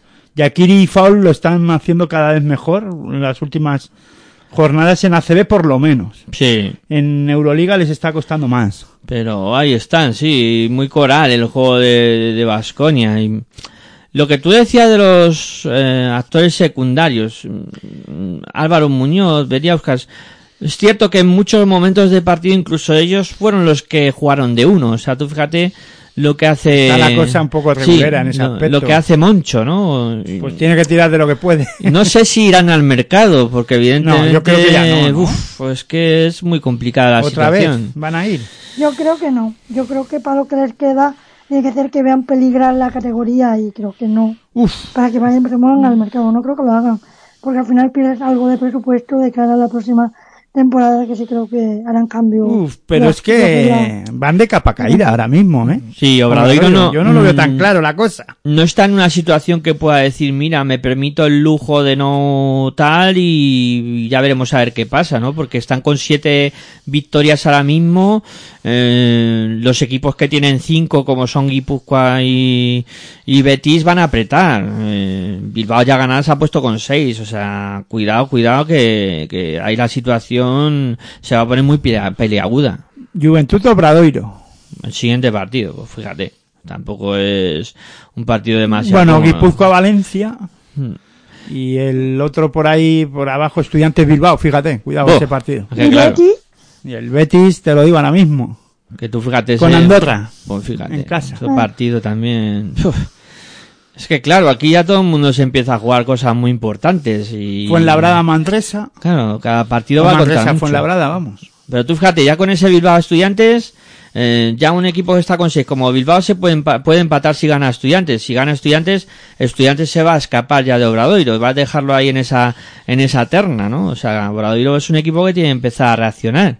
Es cierto No, que... Sobre todo la racha mala que ha cogido. Sí, sí, por, por tema de COVID, por tema de que pues no están ahora mismo encontrando un poco su Lesiones, su juego. COVID, sí, sí, sí, todo. sí, todo, todo, Todo viene un poco de, de, de culo, ¿no? Como aquel que dice, eh, que llega un momento de la temporada que dices que no me sale ni una derecha, ¿no? Y eso es lo que le está pasando ahora mismo a, a Obradoiro, y además se enfrentaba a todo un Vasconia, evidentemente. Pues el resultado no podía pintar demasiado bien. Ya, pero donde más preocupa es que pierda con estudiantes entre semana. Claro, es un Eso- partido más al alcance, ¿no? O Claro, más- incluso la forma y manera de caer, ¿no? Ahí Sí. es donde se lesiona Pepe Pozas, además. Sí, sí, sí, sí.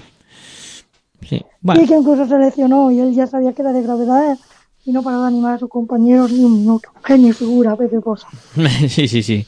No, la verdad es que es un comprometido. ¿eh? Del, del Vasconia también decir que eh, Henry, quizás la gente puede decir, uh, siete puntos en un mal partido. Henry que va ocho asistencias, lideró al equipo en, en el timing eh, perfectamente y bueno, y Bildoda fue el que tuvo el día anotador. Se cambiaron un poco lo- los roles. Sí, sí, pero vamos, eh, fue muy, muy, muy coral el, el conjunto. Eh, para mí el partido más coral de Vasconia hasta la fecha o de los que más. No Sí. más, de los tres o cuatro más.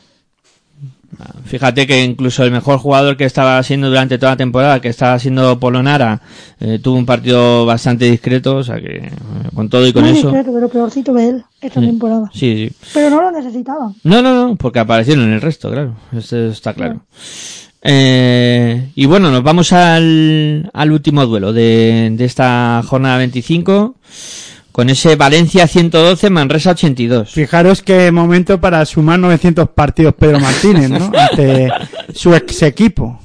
Le dieron el Y día. an- y ante el equipo al que hizo campeón de liga. No, pero ya no es porque le dieran el día. Digo que eh, parece que lo eligieron, ¿no? Contra Valencia Basket fue el último que le hice campeón de liga. Exactamente, sí, sí, sí. Eh, 900 partidos ya, ¿eh? Sí, solo superado por Aito García Reneses. Joder, 900 partidos se dice pronto, ¿eh? Pero son unas cuantas temporadas. ¿eh? Aito 1044. 1044 de Aito. Ostras. Es que men- menudo. Y ahí está Aito, ¿eh? Sigue entrenando. Sigue ahí en, por en- Alemania. nada más, sí. Eh, bueno, pues es que esta victoria de Valencia, pues. eh, Pues nada, superior, ya se, está. se puede decir poco, ¿no? Eh, Del partido. Bueno, hasta el minuto 25 estuvo igualado, ¿no? Pero ahí a partir de ahí pu- dijo Valencia, hasta aquí hemos llegado. Hermanson y Miki Tobi dijeron, eh, se acabó la tontería.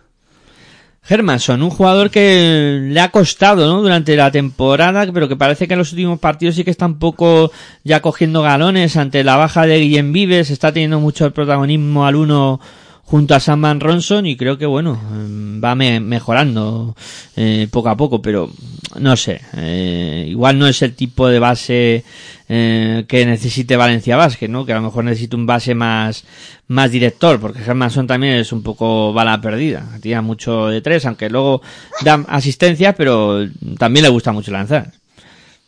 Sí, bueno, es un caso, es, para mí es un claro ejemplo también, puede ser como también pareció Carlos Alocén, ¿no? Que en ciertos momentos se aloca y busca la canasta con mucho, con mucho ahínco. Pero bueno, de este partido, eh, a mí me sorprendió mucho las seis asistencias de Prepeli, que no se tiró hasta las zapatillas y estuvo dando bastante, buscando mucho a sus compañeros. Y la vuelta de San Emeterio a este, a este nivel, ¿no? Que hizo una, un asimismo partido y creo que es una gran noticia para, para Valencia, ¿no? A ver, está claro que aquí eh, Valencia en este partido pues se resarce un poco, ¿no? De, de lo que le está pasando, incluso pues recuperando efectivos como, como decía eh, de San Emeterio, eh, Jan Sastre, en fin. Yo quiero añadir un poco sobre Hermanson, ¿no? Porque dices, más eh, un base director tal, Hermanson no lo va a ser nunca. O sea, él viene del estilo baloncesto islandés, que juega, si hemos visto, ahora, estamos aburridos de ver a la selección islandesa, Sí, sí. y ahí tira hasta el entrenador desde tres. Allá está el utillero ese que lanza ahí. Claro, sea, ahí les sobran los pivos. Sí. No, no los quieren para nada. ¿Para qué queremos los pivos? Si nosotros tiramos de tres, metemos y nos vamos a defender. Sí, sí, tienen ese estilo de juego. A ver, es verdad, Germason no es ese típico base eh, que pueda dirigir con ritmo pausado, no, no, no, te va a revolucionar el partido. Eh, quizá cuando vuelva, vuelva Guillem Vives, pues sí que tendrán un poco más compensada esa posición. Bueno, pero cuando entre él jugará más al a ir al, al 2, a la posición de 2 sí, sí, sí. y lanzar más por de 3, ¿no? Es un especialista en ese aspecto y ya está, es que no le pidamos más. Sí, cada jugador cumple su función determinada y, y de ahí no se suele salir. Miki Tobi volvió a hacer un buen partido, lo mencionaba Aitor, que estuvo muy bien en, en ese juego interior, un poco también después de unas actuaciones que no hayan sido del todo correctas en, en las últimas jornadas, pues vuelve un poco a Y resurgir. para Manresa la buena noticia, aparte de los 900 partidos de, de su entrenador, es que vuelve Dani Pérez, ¿no? Sí, No a un buen nivel todavía, pero sí que es una gran noticia para todos, ¿no? Pues sí, porque Dani Pérez ha sido pues ese baluarte, ¿no? Que, que ha mantenido a Manresa durante Y la por mi bien en el Supermanager. También, también, pues ahora también. Ahí el Supermanager. Qué Bueno, disgusto. hasta que se lesionó Dani Pérez yo lo llevaba muy bien. Qué disgusto nos da el Supermanager, semana tras semana. Eh, bueno, no sé si queréis apuntar algo más de, de este Valencia Manresa y si no, pues eh, nos ponemos a, a hacer un quinteto a ver qué nos sale y, y a también pues eh, decir que ha sido lo mejor y lo peor de, de la jornada. Si queréis empezamos por eso, por porque ha sido lo mejor y lo peor de la jornada y no sé quién eh, abre un poco el, Yo solo voy a decir lo peor. lo peor, tú lo lo mejor no tienes. bueno, lo nada. mejor me- por los 900 partidos de Pedro Martínez y la vuelta de, Dani Pérez. Pues mira, eh, Cristina, lo mejor.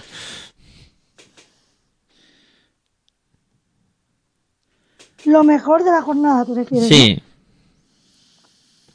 Bueno, lo, me, lo mejor, mm, bueno, yo creo que con las sensaciones que han dejado los equipos de, de la parte baja, ¿no? Por ejemplo, creo que la victoria de Bilbao hubiese sido, si hubiese ganado el Betis hubiese dicho lo mismo, pero, pero al revés, al final victorias importantes para clubes que esta temporada están pasándolo regular, ¿no? La victoria que hizo Estudiantes contra, contra Obradoiro, y bueno, eh, creo que eso ha sido lo, lo mejor. Eso sí, no sé chicos, si hemos hablado del partido de Burgos contra Andorra. Em, es que se, como era la jornada 23, el- le Pero vamos a hablar de él. Sí, si quieres comentar un poquito lo... No, no, no, no, da igual, da igual. no, No, no, no, sí. no, pero vamos a ver, si aquí no da igual, tú. Pero si vamos Sí, a ¿tú ver, aquí hacemos el programa todos. Sí, si tú quieres comentar del Burgos Andorra, lo comentamos. Y das tu opinión sobre el partido y te rebatimos, porque tenemos para todo. Eh, sí, Cristina, hablamos un poquito de ese Burgos, Burgos Andorra con la victoria de, Burgos por 82-58. Bueno, eh, a ver, pues creo que el Burgos ya en el primer cuarto que se va a 12 arriba, deja en su rival a 9 puntos, encamina bastante el partido, porque en el segundo cuarto eh, hay empate, entonces, pues bueno, ya se va el descanso de arriba. Y bueno, en el tercer cuarto es verdad que Andorra eh, mejora, remonta, se acerca bastante marcador a 4 o 5 puntos, pero bueno, ya en el último, en el último cuarto, pues dice otra vez San Pablo Burgos, eh, aquí estamos nosotros, ¿no? Bueno, eh, yo quería comentar eh, cierto, ciertos detallitos, ¿no? Eh, de un jugador especialmente que creo que no está tan valorado en este San Pablo Burgos, pero creo que para mí, porque siempre se habla de Benítez, de Rivero, de Renfro, de McFadden, pero es el jugador, el ruso, el Salas. Eh, me parece un jugador que toma las decisiones en ataque muy correctas, cuando tira tiene que tirar, que tiene rango de tiro exterior, aunque en este partido no metía tantas, pero muchas veces las mete, evidentemente, y sigue trabajando en eso, que rebotea bien, que tiene buena visión de juego. O sea, es un pivo que me parece bastante, bastante completo, que hace también mucho trabajo sucio. Y bueno, eh, llevo ya varios partidos siguiéndolo y, y me gusta bastante. Luego de Andorra, yo la verdad que bueno, lo que le pasa siempre a Andorra, ¿no? Que cuando no está tan fino desde la línea, desde la línea de 3, pues la verdad que lo pasa mal. Eh, 6 de 29. Claro, Cuando pero no yo es que iba a añadirte, Cristina, no es que no esté fino, es que está horrible. Claro, es que cuando no está bien, pues este equipo pierde, porque su juego, el 80% de su juego se basa en el tiro exterior.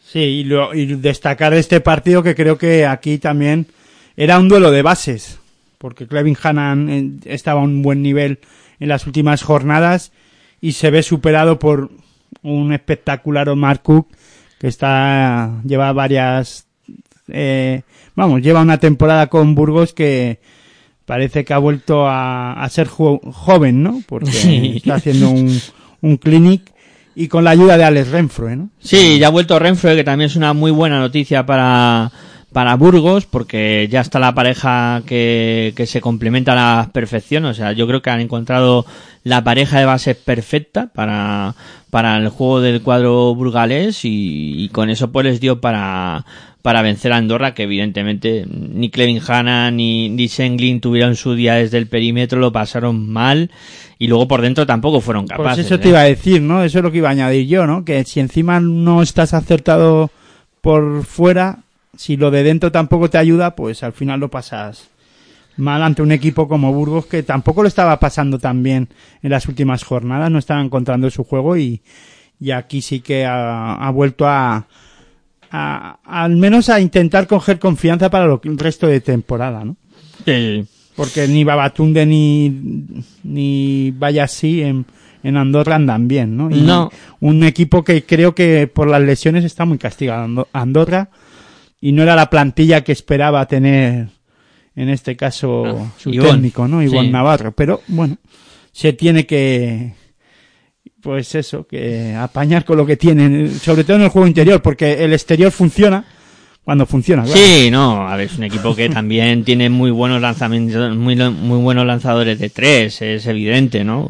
no ya tuvieron- pasa mucho su juego ahí. Sí, no tuvieron su día, pero No. con jugadores como Jelinek, Clevin 6 de Hannan- 29, como ha dicho Cristina, Claro. no es que no tenga su día. Es que no. No ha tenido el mes. Sí, evidentemente, además, un equipo que Musa Diané es su hombre franquicia, que lleva lesionado toda la temporada. No me gusta la palabra Bueno, franquicia. Ya sabía yo que me, lo ibas a, que me lo ibas a decir. En cuanto lo he dicho, digo, aquí Es que soy muy de NBA. americani- Si es que americanismos los Soy justos. muy NBA. Es que al final vais, os vais a su terreno. Un jugador muy importante para, así queda mejor, ¿a que sí.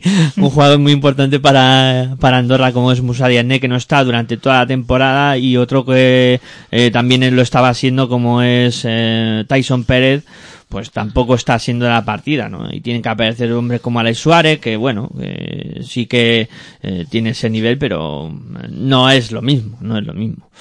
Eh, bueno, yo creo que me enrolla mucho con esto. Pero bueno, eh, queda lo peor de la jornada, que no se me va a olvidar. Preguntaros qué, ha sido lo peor. Eh, Cristina, dilo tú y luego lo dice Aitor. Bueno, lo peor para mí eh, que el equipo no como Betis, como estudiantes, como Acursa, eh, les cueste tanto una jornada más, pues cerrar, ¿no? Cerrar lo- lo- los, los partidos. Pero bueno, para mí eso es lo peor, porque los demás, los, el resto de equipos más o menos de tabla alta o media, pues bueno, ganaron. Y por supuesto la, la elección de, de Pepe Pozas por tres meses, que bueno, que creo que es una pena no solo para el equipo gallego, sino para todos los aficionados de, del baloncesto, ¿no? Porque creo que es un jugador dentro y fuera de la pista que ensalza los valores de este deporte y bueno, y es un jugador que gusta verle jugar en una, en una pista. Eh, y para ti, Aitor, lo peor. Hombre, no va tanto directamente con la ACB en sí, pero sí creo que la afecta. Y para mí la decisión de la Euroliga, con el tema de las licencias, por las malas, mal llamadas licencias A, B, C, D o como las quieran llamar, que no me parece bien lo que están haciendo, ¿no? Y es mi opinión, pero y sigo diciéndolo. Y creo que con la decisión ahora de darle al Bayern encima eh, una licencia para 10 años, eh, al igual que las que tienen Madrid, Barcelona, Basconia, Olympiacos, Panathinaikos, CSK de Moscú, bueno, pues ya sabéis quiénes son, son creo que 13 equipos los que tienen esas licencias Sí, con la irrupción Por- de Asbel y Bayer, sí. Claro, por 10 años, Adbel y Bayer, que eh, enhorabuena a los agraciados, sin conseguir nada en lo deportivo, pues ahí tienes, ¿no? Se habla mucho de que es que Adbel, tal, el baloncesto francés, muy bien, pero que se lo consigan en las pistas todos, ¿no? No sé, es tanto, tan, tanto que son superiores, Madrid, Barcelona, Basconia, bueno, pero ya sabemos cómo está montado el negocio, Dis- Disney and Disney, pero creo que es, eh, es un, una bomba en, en todo el corazón de las ligas nacionales y en este caso en la en la ACB, ¿no? Y, y creo que van a sufrir más. Y además, ya se habla de que además, porque cuidado, ¿eh? Que a Alba de Berlín le dan licencia para dos años. Eh, hay que recordar que a Valencia Basket le tienen que jugar, quedar octavo y si no, a lo mejor tiene un problema para conseguir esa licencia y todo. eh, hay que recordar también que el trato está en que si no consigue la octava, vamos, la plaza por el octavo, la octava plaza el, el Valencia Basket es, va por, eh, sería el, el finalista de la Eurocup. O sea que tampoco es directa la plaza para el finalista del Eurocup. O sea que cuidado ahí. claro, Cuidado ahí porque a lo mejor el Juventud gana la Eurocup y o cualquier otro equipo español y y no iría a la a la FIBA, en este caso a la Euroliga. Pero bueno, eso es otro tema, ¿no? Pero que yo creo que le, le castiga mucho a la CB. En este caso, no solo a la CB, hablo a las ligas nacionales y sobre todo a los, a- al mérito deportivo, que es lo que tenía que primar. Y yo sé que mucha gente me va a decir, ya, pero es que la Euroliga, el dinero tal, bueno, pero que lo repartan igual, el dinero, el mismo dinero que meten, pues que se pueda intentar repartir para, para todos, ¿no? En el sentido de, de que, bueno, eh, si hay mucho interés de que en la, en la Euroliga, como se vende que hay mucha audiencia y tal, pues será también igual si van otros equipos por méritos deportivos, ¿no? Al final, eh, ese dinero va a equipos que también se pueden, que están haciendo grandes equipos. Pues sí. Y bueno, La que no verdad sé. es que es una pena, ¿no? está el negocio claro, así se montado. La Euroliga es privada, como la ACB. Sí, Y en igual. este caso, Igual. pues en este caso le está haciendo mucho daño la Euroliga a la ACB en este caso. ¿Qué le dice la sartén al cazo, no? Bueno, apártate que me tiznas, ¿no? Pues ahí sí va a ser refrán para eh, ver cómo están las dos competiciones. Para mí la mala noticia es esa, ¿no? Que Mm. se están dando licencias así y es que hay equipos que 10 años. ¡Hala! Ahí tienes. Venga, haced lo que queráis. Hacer ya... Ya podéis hacer lo que queráis. Podéis echaros a dormir. Eh, ¿Os parece que hagamos un quinteto de esta jornada 25 para terminar justo sobre las señales horarias de las 12 de la noche? Cambiando de día y eso. Venga, va. El base lo elige Cristina. eh, propongo nombres.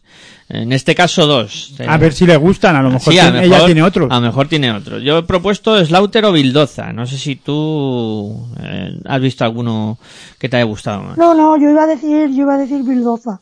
Bildoza será... Pero bueno, Lauter, ta- pero Lauter también ha hecho un gran partido, cualquiera de los dos me vale. Pero si yo, mi opción era Bildoza. Vale, pues Bildoza será nuestro nuestro base. A Aito le propongo dos escoltas. John Jenkins de, del Bilbao Basket o Fabián Caser de- del Madrid. Me quedo con Jenkins. Pues venga. Mm, Sabéis que podéis elegir cualquier otro si os ha gustado más. Ya, pero yo por no trabajar ahora, a estas horas ya, y buscar alguno. Eh, a ver, en, en el puesto de tres tengo, este lo elijo yo, así ya. Ah, nombro. claro, hombre. Yo solo tengo, Machambra lo tiene. yo solo tengo un trabajo que es elegir alero. ¿El MVP cuál ha sido de la jornada? El MVP es allí Slaughter. Ah, bien, nos lo hemos cargado de un plumazo. Venga, va. eh, Que bien, ¿eh? Cristina, que no va sí, por sí, que no ¿eh? pasa nada. Que te gusta más Bildoza, pues, pues ya está, Bildoza. Nos Eh, cargamos a la MVP de la Copa de la Reina, ya que Claro, me a claro, cargar con sí, el ya, MVP de la jornada. También es verdad. va- vamos sobrados. Eh, Gaby Deck o Javier Beirán, me apuntar aquí. Pues... Hombre, si me toca a mí, yo me quedaría con Gaby Deck. Porque creo que es un partido más completo en todos los aspectos. Sí, Que Gaby hizo un, un buen partido, pero creo que Gaby Deck está a un grandísimo nivel. ¿no? Miguel Ángel va a elegir el, el ala pivot. eh, yo elijo el ala pivot entre Brociansky, Omar Costello y me voy a quedar con, con Costello. Y Aitor de, Yo de los tres que tienes ahí apuntado, que he mirado así de reojillo y te veo ante Tommy, Tavares o Balvin. pues me quedo con Balvin. Para Balvin. más que nada, es verdad que ahora ante Tommy que está en el Juventud, pero como es muy dado al Barça y tal, está muy... Pues para que no haya polémicas, mira, Claro. Balvin. Pues mira, pues se nos queda un, un buen quinteto, ¿no? Con Bildoza, Jenkins, de Costello y Balvin. Yo creo que es un quinteto que podría ganar. Diferente, porque muchos dirían que estuviera Tavares, ¿no? Sí, pues ya sabes, sobre Pero gusto. por, no, pero por no repetir tanto, que siempre Tavares, Tavares. Sí. Es un jugador que suele coincidir mucho, ¿no? En, en los No, quintetos. es que le tendremos en el quinteto de la temporada. entonces. Sí. Eh, bueno, chicos. Aunque, claro, ahora aparece Pau Gasol. Claro, y a ver, a ver, a ver qué pasa con, con Gasol, que ya, ya está entrenando. Cuidado. Ahora todos los días nos levantamos con una... O nos... No, yo hoy eh, estaba comiendo los Choco Crispy y me ha salido ahí Pau Gasol. Digo, hostia. Ayer pasó reconocimiento, hoy está entrenando, mañana... Tal, y el jueves jugará contra el Madrid en la Euroliga. Ya veremos. Oh. Mañana, mañana sale de, de titular en el próximo partido. bueno, chicos, venga, vamos, vamos cerrando.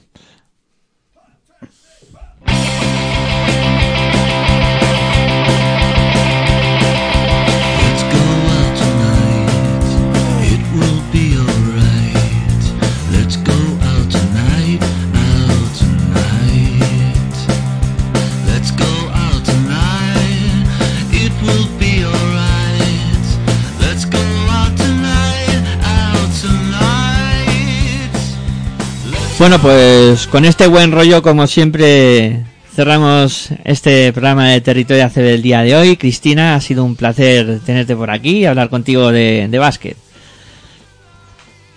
Bueno, para mí también ha sido- un placer hablar de baloncesto y lo recalco. Y, y bueno, eh, muy muy contenta y bueno, y siempre agradecida de estar con vosotros, de hablar con vosotros de baloncesto y de aprender de, de, de vosotros. Muy bien. Eh, Aitor también, un placer hablar contigo de, de básquet y, Y si no te gusta, mira lo que hay. Son muchos años ya, o sea que... Nada, buen baloncesto para todos y todas. Bueno, pues agradeceros a todos los que habéis estado al otro lado, a los que nos descargáis, etcétera, etcétera. Muchas gracias por estar ahí. Y mañana doble cita. Bueno, mañana no, ya hoy. La Plata en Juego y Pasión en Femenino. Aquí, en Pasión por Baloncesto Radio. En tu radio online de baloncesto. Nada más, como siempre, muy buenas y hasta luego.